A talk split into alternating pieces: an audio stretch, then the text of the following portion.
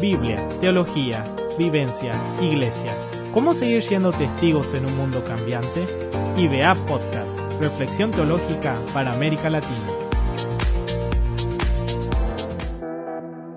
Marcelo Centurión tiene una licenciatura en teología y en marketing. Sirve como líder de jóvenes en la iglesia Dios es nuestro refugio. Su pasión es discipular a las nuevas generaciones.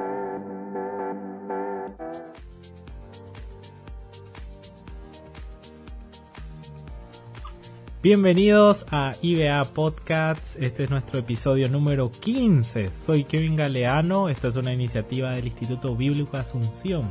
Es un espacio de reflexión teológica para América Latina. Sean muy bienvenidos a este episodio. Y ya está conmigo nuestro compañero Juan David Castro. ¿Cómo estás? Hola Kevin, qué gusto nuevamente estar aquí contigo. Ya vamos avanzando en el número de episodios.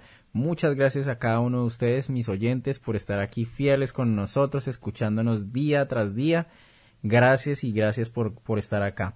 Entonces, Kevin, hoy tenemos la compañía de un ex compañero. Eh, tuve el privilegio de compartir con él, no estudiar junto con él, porque pues yo soy un poco eh, menor en los cursos, pero tuve la oportunidad de compartir mucho con él. Una gran persona, entonces me gustaría que nos lo presentaras y nos dijeras sobre todo de qué vamos a hablar. Así es, Juan. Hoy vamos a hablar sobre la generación Z. Wow. Generación Z, sobre el discipulado, el alcance, el trabajar con los jóvenes de ahora. Todo un desafío y para eso invitamos al licenciado Marcelo Centurión. ¿Cómo estás, Marcelo? Bienvenido.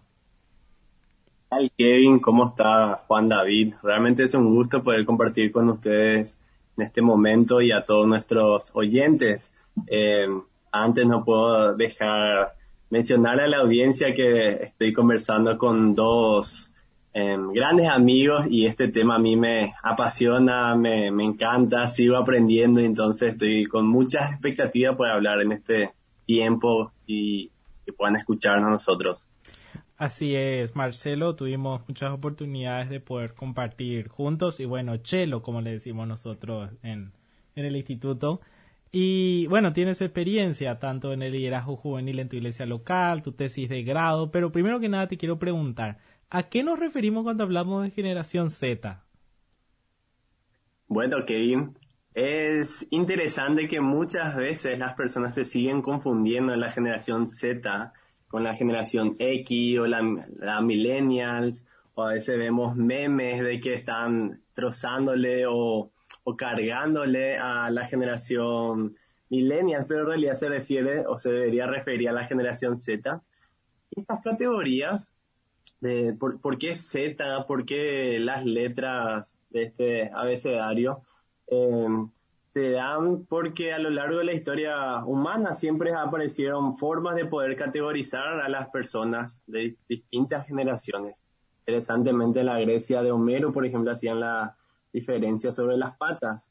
Los niños eran los que estaban de cuatro, estaban con cuatro porque gateaban a los adultos con dos patas y un anciano se le decía así cuando tenían tres patas por su bastón.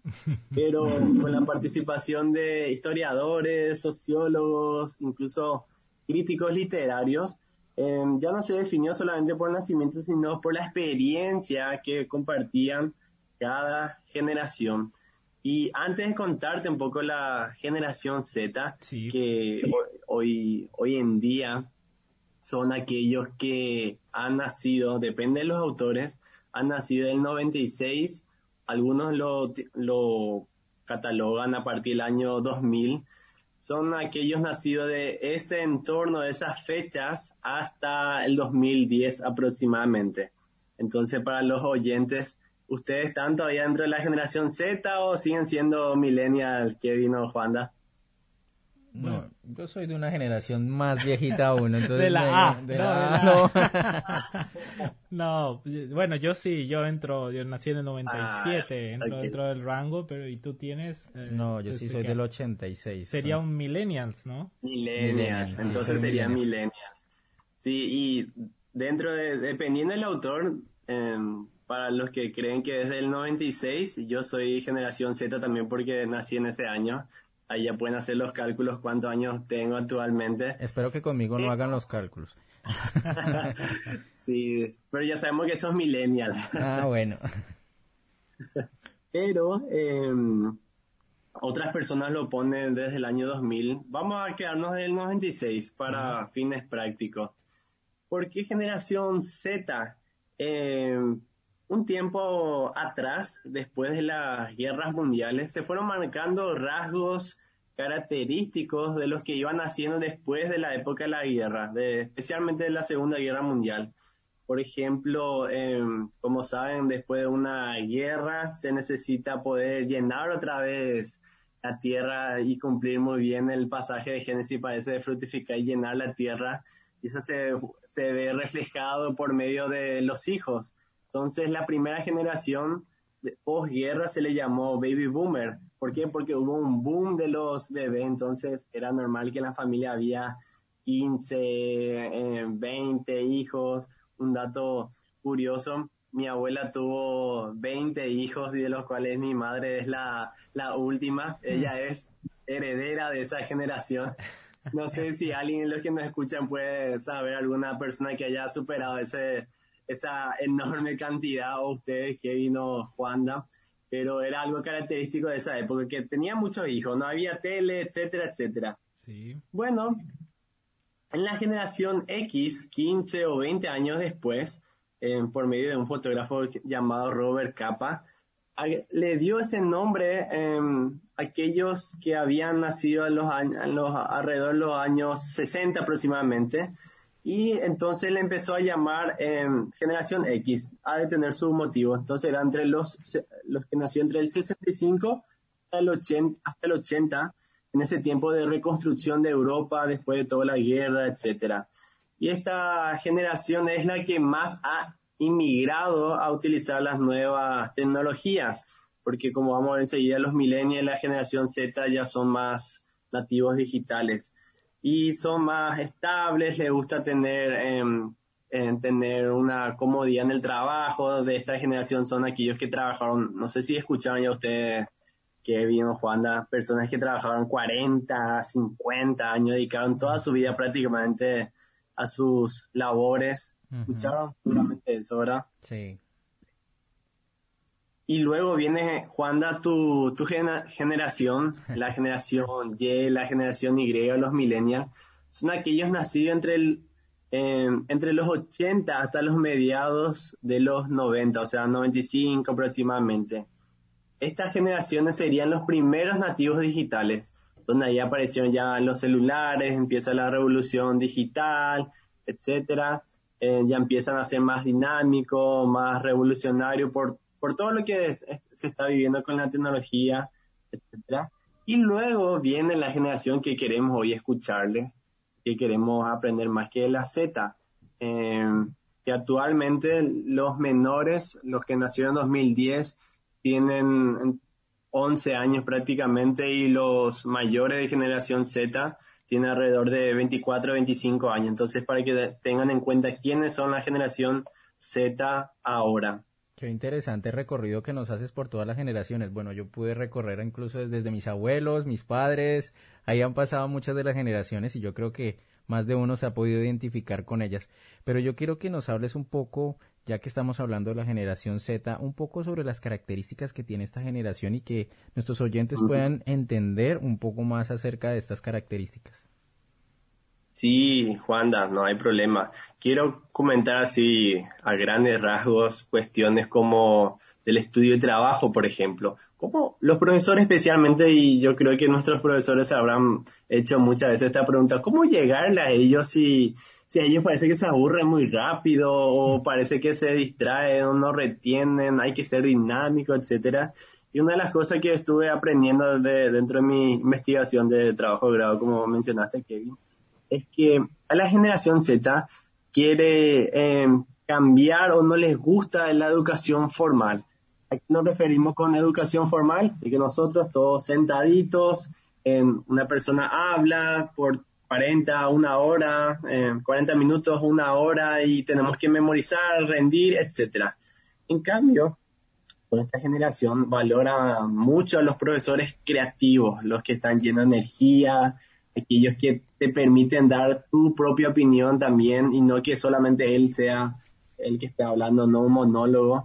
Entonces, instituciones, colegios e incluso grupos juveniles donde promueven más el contacto con la realidad, con las experiencias recordables, eh, es donde se valora ahí la forma de enseñanza. Tengan nomás algo en cuenta ya que están todavía por el, por el IBA. Si le preguntan a estudiantes qué es algo que recordás del IBA o cuando se escucha testimonios, etcétera, muchos van a decir la semana servicio, ahora eh, IBA comunidad, que fue hace un par de, días nada más, o si no, em, cierta salida, cierto evento. ¿Y por, por, qué se fueron de eso y no específicamente una materia o una, la, la comprensión teológica de tal término? Porque a esta generación em, se le llega por medio de la experiencia y esto no es, obviamente, no tiene que ser netamente activismo, sino que enseñar por medio de actividades, de, de experiencia, de algo recordable. También algo que sigue todavía eh, muy fuerte dentro de nuestros sistemas educativos a nivel Latinoamérica luego es que se nos trata bastante como a masas, a, todos son iguales prácticamente. En cambio, con la generación Z, les encanta cuando se le trata como individuos de una manera más personal de, de poder atender más que hay una gran variedad de, de gustos, de forma de ser, etcétera. En cuanto a los libros, tal vez sería lo negativo porque no le gustan leer los libros enteros, los libros completos. Eh, como quieren tener ese diálogo, intercambio de ideas, eh, quieren ir al índice si es que agarran un libro y saltear o cualquier consulta se van a internet un ratito o un video en YouTube. En cuanto al trabajo, eh, no le gustan los trabajos fijos, los trabajos rígidos, sino que aquellos que tienen flexibilidad horaria, que les gusta eh, crecer como persona. Por eso, interesantemente, con esta generación, eh, ya no se puede hacer una proyección a cada 20 años, por ejemplo, como tal vez en otras generaciones pasadas, sino que hay como un cambio constante porque buscan algo que les guste. Y tal vez también mencionándoles en tema lo, lo laboral, las empresas, especialmente por, hablando ya un poco por el mundo de, marketing, muchas empresas están a full estudiando a esta generación y si se dan cuenta, cada vez más va entrando el tema de, los influencers. Estas personas que tienen muchos seguidores por las redes y ellos empiezan a hacer publicidad y miren tal cosa estoy utilizando, etcétera, etcétera. ¿Por qué? Porque se dan cuenta o, o estas personas que cuentan su vida cotidiana tiene más influencia que personas que tienen una, una vida perfecta aparentemente. Entonces, las grandes empresas se vuelcan a, esta generación a llegar por medio de personas que tienen mucha llegada a las, a, sí, por las redes sociales. Em, después también está el tema de, de, la información, de que siempre son conocidos por multitarea o por tener acceso a una gran cantidad de información y nunca una generación llegó a tener tanta información como las anteriores a, un fácil acceso. Esto también se puede crear un problema de que hay tanta información que uno, si no tiene criterios, puede estar consumiendo cualquier tipo de, información, ¿verdad? Sí. son realmente varias las características. Eh, mencionaste también implícitamente la autenticidad, eh, a buscar personas más reales. Eh, son estos aspectos. Y bueno, mirando el panorama de lo que es la generación Z, eh, ¿cuáles son algunos desafíos al trabajar con esta generación? Ya sea como pastor, como líderes de jóvenes, como educadores, como padres. Parece que la gente mira y dice, qué, qué difícil trabajar con estos jóvenes. ¿Cuáles son esos desafíos? Sí, en cuanto una cosa que afecta bastante a, la, a las iglesias o grupos juveniles es em, que tiene, se aplica muy bien también con la parte educativa, que heredamos de años anteriores em, el tema de la forma de nuestros cultos, de nuestra espiritualidad, que solamente formas rígidas. En cambio, con esta generación va quedando más obsoleto. ¿Cómo se puede llegar? Eh, más adelante voy a compartir un poco de, un aporte sobre, sobre eso, de cómo se le podría disipular. Pero uno de los mayores desafíos es el tema del pragmatismo, mm. de que no buscan solamente escuchar, ser espectadores, sino que quieren ser personas que quieren activar, que quieren aportar algo, que quieren hacer algo. Eh, está bien, obviamente, mantener las disciplinas espirituales como el estudio de la palabra, como la oración, pero hay otras facetas también que se puede ir integrando como ayudas sociales, como eh, poder bendecir a la comunidad, que puede enriquecer mucho la espiritualidad de estas personas.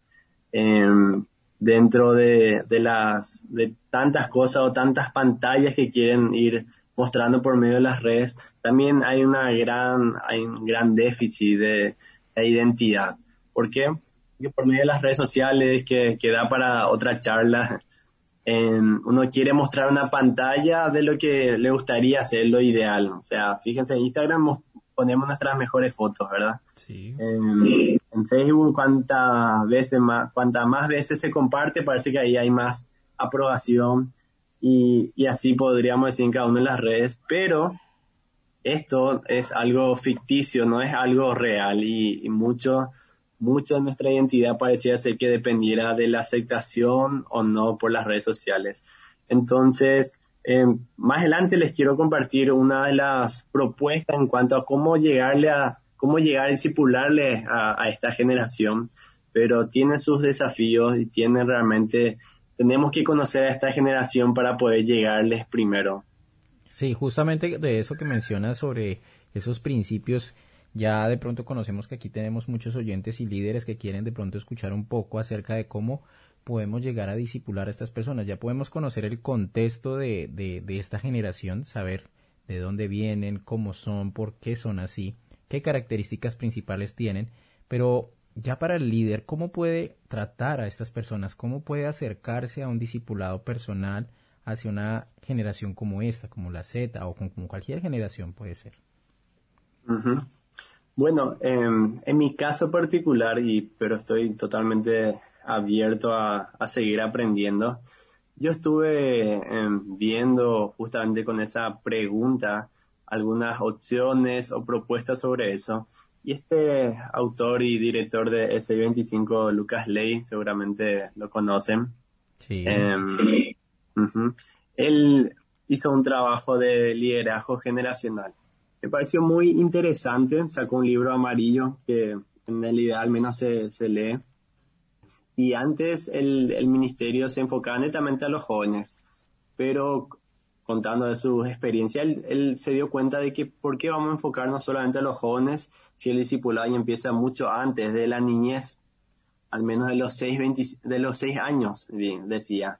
Entonces ahí el ministerio cambió todo, etcétera, se replantearon y empezaron a enfocarse en niños hasta los jóvenes universitarios, por eso es 6 y por eso el 25 para los que no, no sabían.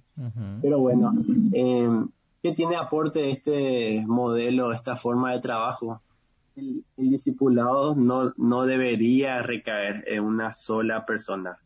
Eh, tenemos mucho la imagen de que el líder, el líder juvenil o el pastor, tienen que estar discipulando a, a, todos los jóvenes o el pastor mismo tiene que guiar a todas las personas, pero no, la propuesta de liderazgo generacional se trata de que Número uno, el, trabajo dentro del ministerio tiene que complementarse, el, liderazgo tiene que complementarse con un discipulado desde la familia mismo. O sea, la familia es el primer lugar siempre, inclusive desde la adolescencia, los jóvenes, el lugar donde deben ser discipulados.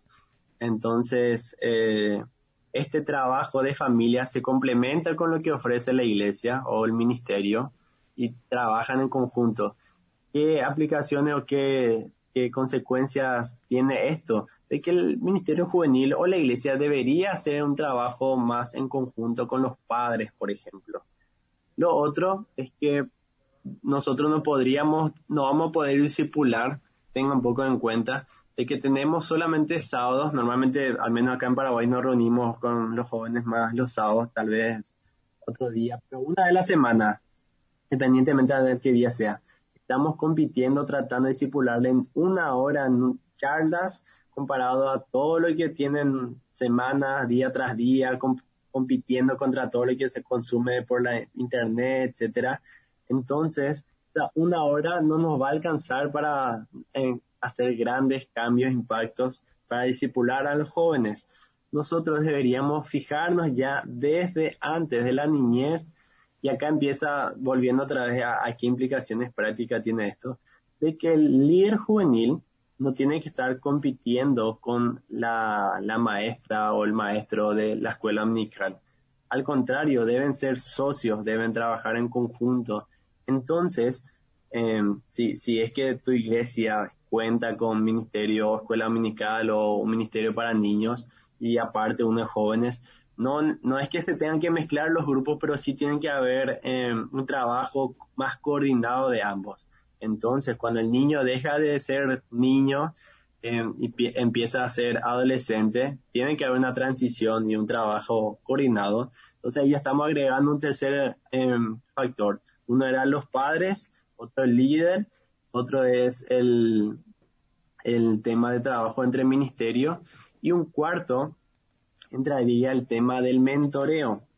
Em, sabemos que el líder no puede mentorearle a cada uno, entonces acá entra un, rol muy interesante que habla Félix Ortiz en un libro justamente que cada joven necesita un mentor. Su libro genial está ahí, básicamente habla de eso, de que cada joven necesita en poder tener una persona que le esté guiando y, y, entonces poder em, contar con alguien que le pueda estar ayudando a, después de tanta información que reciben y poder encontrar una persona que le dé su tiempo, su oído y sus opiniones, eso se valora muchísimo para poder justamente alcanzar esta generación. Entonces estamos viendo como cuatro pilares, por así decirlo, para poder disipular los jóvenes de la generación Z.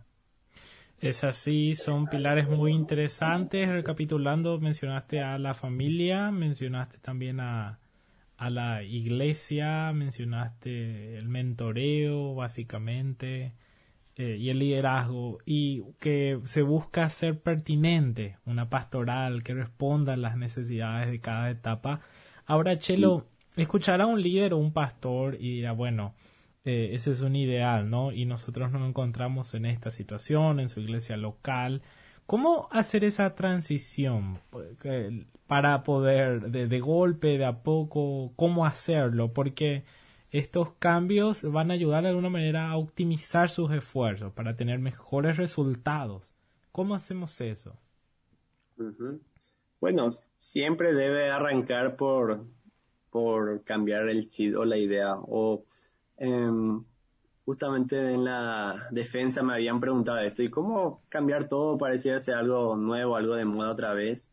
Y yo había respondido y también comparto, no, no, no veo algo como cambiar o desechar todo lo que se estaba haciendo, sino poder aportar a algo que ya se ha construido. ¿En qué sentido? En que primeramente los líderes tienen que ser conscientes de que no son dueños de los jóvenes, los pastores no son dueños de las personas, sino que Dios nos da el privilegio de poder pastorear, de poder guiar por un tiempo. En el caso del ministerio juvenil, son por unos años nada más que van a ser jóvenes, entonces van a dejar de, de serlo. Pero, entonces hay que ver una manera o una pastoral más compartida. Entonces hay que ver como compañero de trabajo al maestro de escuela dominical, por ejemplo. Hay que ver también a los pastores como personas que nos puedan estar ayudando y a los padres como socios o nosotros como sus socios y, no como competencia porque a veces suele haber eso. Llevando a algo más práctico, cómo involucrar más a los padres, por ejemplo, organizar charlas para los padres, por ejemplo, Día del Padre o Día de la, de la Madre, el culto que no sea para los jóvenes, sino para los padres, que ellos le invitan a sus padres o informarles las actividades que se está realizando y que ellos quieran ayudar en la parte logística, aparte de buscar o donando algo, etcétera, em, etcétera. Y ahora eso en cuestión de, de los padres, en cuanto al trabajo ministerial, em, con, con, con, los niños, por ejemplo, yo, yo entiendo que a veces en nuestras iglesias de, de los niños ya saltan directamente a jóvenes. Eh, Lucas, entonces, Lucas Ley comentaba que hay que de a poco ir cambiando y teniendo un espacio para adolescentes. ¿Para qué? Para que de, de niño salte a, la adolescencia en un ministerio más acorde a su edad y no con, con gorila y lleno de, de bellos, como son a veces los jóvenes con voces más gruesas y uno apenas está saliendo de la niñez y totalmente otra mentalidad y hay un par de años nada más de diferencia. Entonces de a poco se puede ir creando estos espacios seguros. Y por último, en cuanto al pastor, em, esto también tal vez puede ser un gran desafío, pero hay que darle seguridad al pastor. Si, si uno es líder y quiere transmitirle eso al pastor, de a poco ir comentándole, hablando, etcétera. Ahora, si el pastor mismo tiene esta visión, es mucho más fácil de poder implementarlo a la iglesia, de poder ampliarlo pero hay, hay mucha riqueza cuando se le involucra a, a, toda la iglesia. Por último, el tema del mentoreo. Em, yo creo que tenemos que concientizar a, padres, a gente de la iglesia que, que los jóvenes necesitan de ellos. No que le estén sermoneando, sino que ellos les puedan dar sus tiempos, sus espacios, sus oídos. Y a veces el joven eh, es bastante inmaduro, eh, entonces quiere contar todo lo que sea, pero que alguien le preste su oído, eso se valora muchísimo y ahí le puedes influenciar, le puedes transmitir muchos valores y principios y eso se necesita mucho, que se levanten muchos mentores, mentoras también que puedan estar guiando, aconsejando y acompañando a los jóvenes, como dice Félix, cada joven necesita un mentor. Sí, incluso mencionaste algo que también quiero preguntar con respecto a esto que venías hablando. Algo que ya tocaste cuando estabas mencionando las características es que esta generación es muy de muchos ejemplos, muchas características en cuanto a poner ejemplos en, vivenciales. Y me gustaría de pronto que nos pudieras hablar un poco sobre algunas herramientas que de pronto sean útiles para esta generación. Es claro que de pronto para, para mi generación nosotros somos un poco más visuales porque venimos de una, de una onda un poco más de tecnológica recién llegada, eh, entonces todo era visual, no sé qué de pronto pueda ser más útil para una generación como esta. Sí, eso en cuanto a cómo llegarle la información. Sí, hacia las herramientas que de pronto puedan servirnos para llevarles la información. Sí, el, el, el tema de la tecnología obviamente no se puede dejar de lado y que alguien lo, lo haga eso sería un gran error. Entonces, uh, usar todas las herramientas que se pueda, o sea, hoy en día, al en nuestro contexto, el tema de WhatsApp, por ejemplo, eh, hay ciertos profesores que hacen grupo de WhatsApp con sus estudiantes para ahí tanto pasar información, pero también comentar a veces otras cosas menos informales eh, como buscan más lo relacional, que se cree, que se pueda crear esos espacios de compartir verle un poco al profe o al líder, no tanto en el rol de líder, sino un poco más amigable, creo que es una gran manera de, de poder llegar. Entonces, a veces en paseos, o no sé, una salida pequeña, no sin tantos protocolos, realmente ayuda, enriquece mucho para llegar en cuanto a las herramientas tecnológicas, usar todo lo que se pueda. Depende mucho de eso de, cada situación, pero usar todo lo que se pueda, ya sea WhatsApp, ya sea en videos, ya sea en contenidos, podcast, pueden enviar podcast como esto que estamos grabando y les puede estar sirviendo bastante. Así es, Chelo, y referente un poco al evangelismo, que es un tema así transversal, no directo, pero forma parte de la misión de la iglesia. Una de las características que vos mencionaste de la generación Z es el relativismo, ciertamente hay una mayor apertura también a, la búsqueda, hay una búsqueda de la espiritualidad, pero se vuelve difícil para nosotros cómo evangelizar hoy. Parece que nos cuesta demasiado. ¿Y cómo compartir el Evangelio a la generación Z? Ok. Em, dentro de lo que estuve viendo, em, hay, varias formas. Em, algunos, como estaba ya preguntando Juanda, utilizan los medios digitales y llegué a ver canales de YouTube, por ejemplo, de personas que usaban su creatividad, lo que sabían, y empezaron a crear contenidos. Eh, y era interesante, era, era muy bueno y llega también. A veces nada más que cuando se crea contenidos termina siendo más para cristianos, nada más que para gente inconversa. Y, y entonces vuelve otra vez la pregunta, ¿cómo evangelizar entonces a la generación Z? Eh, Félix Ortiz en un, un evento que se organizó en, en Chile, una vez le estaban preguntando, ¿y sirve em, el tema de confrontar o el tema de la defensa de la fe o el tema de, de fundamentar mejor la fe para llegar a la, a la generación a todos los jóvenes de ahora? Y él le dijo que no, a mí me sorprendió en ese entonces. Mm. ¿Y, y, y, por qué? Podrían preguntarse, eh, porque a veces escuchamos eh, que necesitamos de defender la fe o de que necesitamos fundamentar más, pero ¿por qué creen ustedes antes de que le dé la respuesta? Bueno, yo en lo particular creo que son dos cosas diferentes. La, la apologética es necesaria, pero no es evangelismo. Bueno, y, y pasa que muchos ven como una herramienta para evangelizar, pero esta persona que le preguntó le, se fue con esa intención.